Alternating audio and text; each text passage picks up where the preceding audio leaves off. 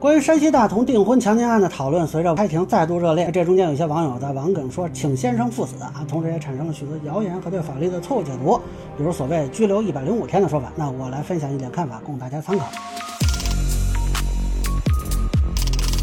大家好，我是关注新闻和法律的老梁。欢迎订阅及关注我的频道，方便收听最新的新闻和法律干货。这个事儿我们之前聊过一期啊，那后续有媒体报道说在八月二十四日进行了庭审，但是之前就说过啊，那当时的大风新闻的报道是缺失了检察院的说法和对事发过程的描述的啊。那现在所谓这个开庭了，但既没有展示起诉书是如何构建证据链的，也没有补充女方是否在发生关系的过程中表达过不同意。那所以呢，其实没有什么可以用来判断案情的这种信息啊。但是我发现呢，很多人在玩梗说啊，请先生赴死，然后有一些。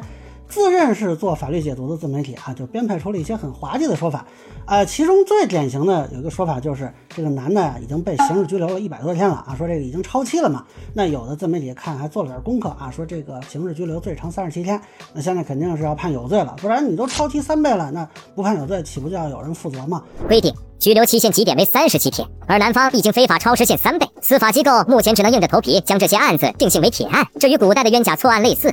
呃，但这其实是个误解啊！现在这个人他是被羁押了一百多天，不是刑拘了一百多天。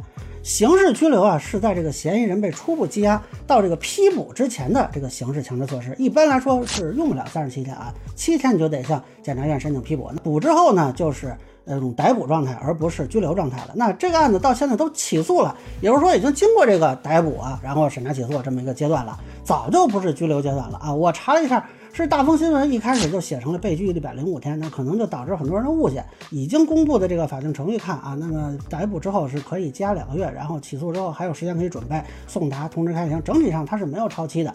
而且即便这个人啊被判有罪，那如果存在超期羁押的问题，同样是可以追究责任的。那不存在说哎只有判无罪开追究超级羁押的情况啊。那跟这个谣言类似的说法是呢，哎这个案子已经经过了公安局和检察院，要是不判有罪，那这些人是不是都得被？追究法律责任啊，说他们是徇私啊，这个我就笑了。请问哪个公诉案件不是经过公安局跟检察院？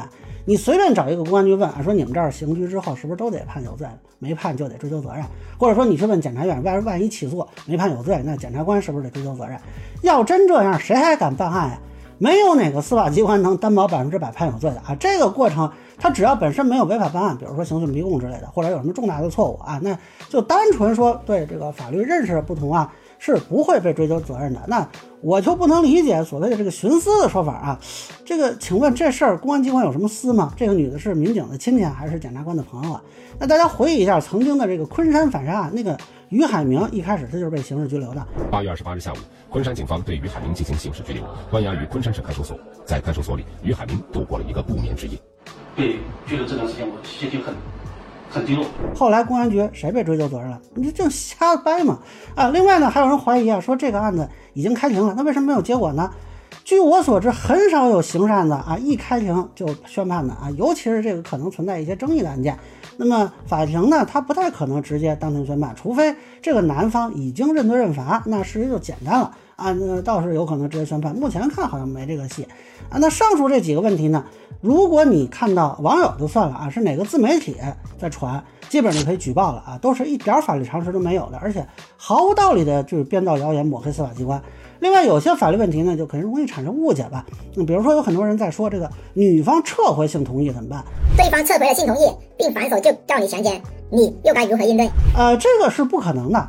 他如果说是撤回啊，也就是他承认自己曾经同意，你否则谈不上撤回嘛。那如果曾经同意，不好意思，那就是自愿发生关系。这个事儿事后反悔是没有任何意义的啊。那具体到现在这个案子，如果说啊，女方因为不给加名呢才报警，但是这个说法无法证实啊。但如果他这么干，就得否认自己曾经同意发生过关系啊。也就是说，一开始就没有性同意啊。他要是说我一开始同意了，现在后悔了啊，那公安机关是不可能给他立案的。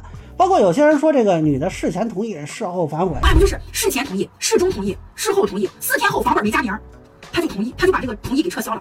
你想同意就同意，想不同意就不同意。这个法律角度上是不可能认定强奸罪的啊！如果这个能定，那我去商场买东西，等我出门，人家是不是也可以报警说我抢劫，对吧？买东西的服务员说了，哎，你看你反悔价钱行不行呢？对吧？我撤回这个出价可不可以？这不是瞎胡闹吗？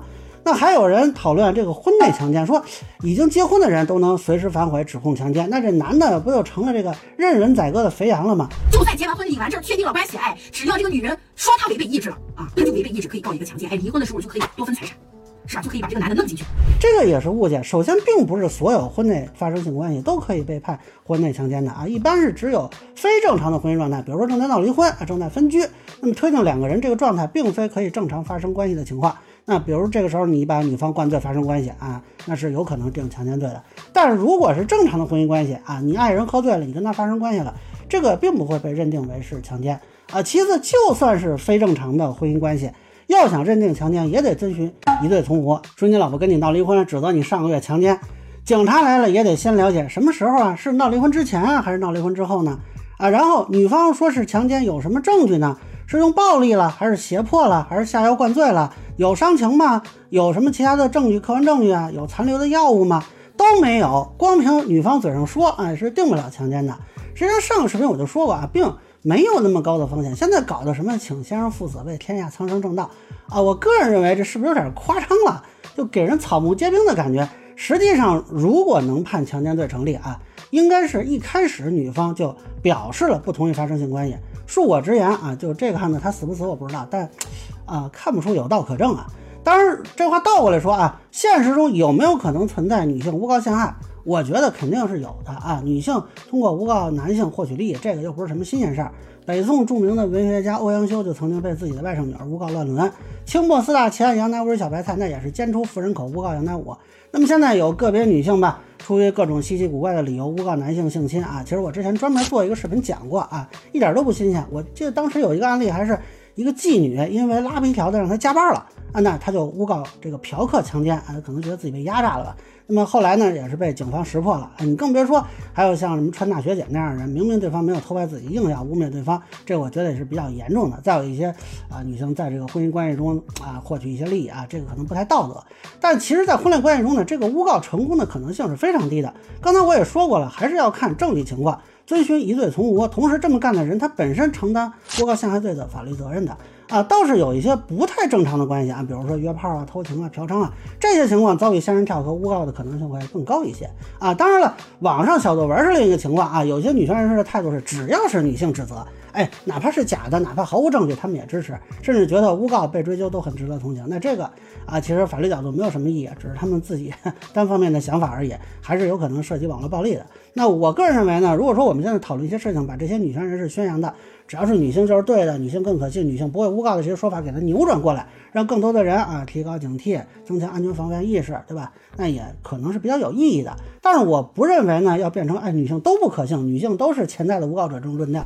我们警惕跟防范的是那种行为啊，这一点男女都是一样的。这里我就想重复我之前的一个观点，就是我们反对的是违法犯罪的行为，包括一些不道德的行为，而不是实施这个行为的人的性别。所以这不应该是男女之间的矛盾，应该是守法公民和违法犯罪分子之间的矛盾。那有些女性啊，她利用婚恋关系敲诈勒索啊、诈骗、诬告，这个因为她本身的贪婪和对法律道德的漠视，只不过正好她是女性，那你说？啊，男性就肯定没有这么干的嘛？对吧？你怕仙人跳，那女性还怕杀猪盘呢。你担心女性诬告强奸，那女性也担心强奸举证难。那违法犯罪行为给社会群体造成的伤害是双向的。我们应该更多的关注如何通过道德法律去约束防范这些伤害，而不是在不同性别之间啊选择一个来比烂。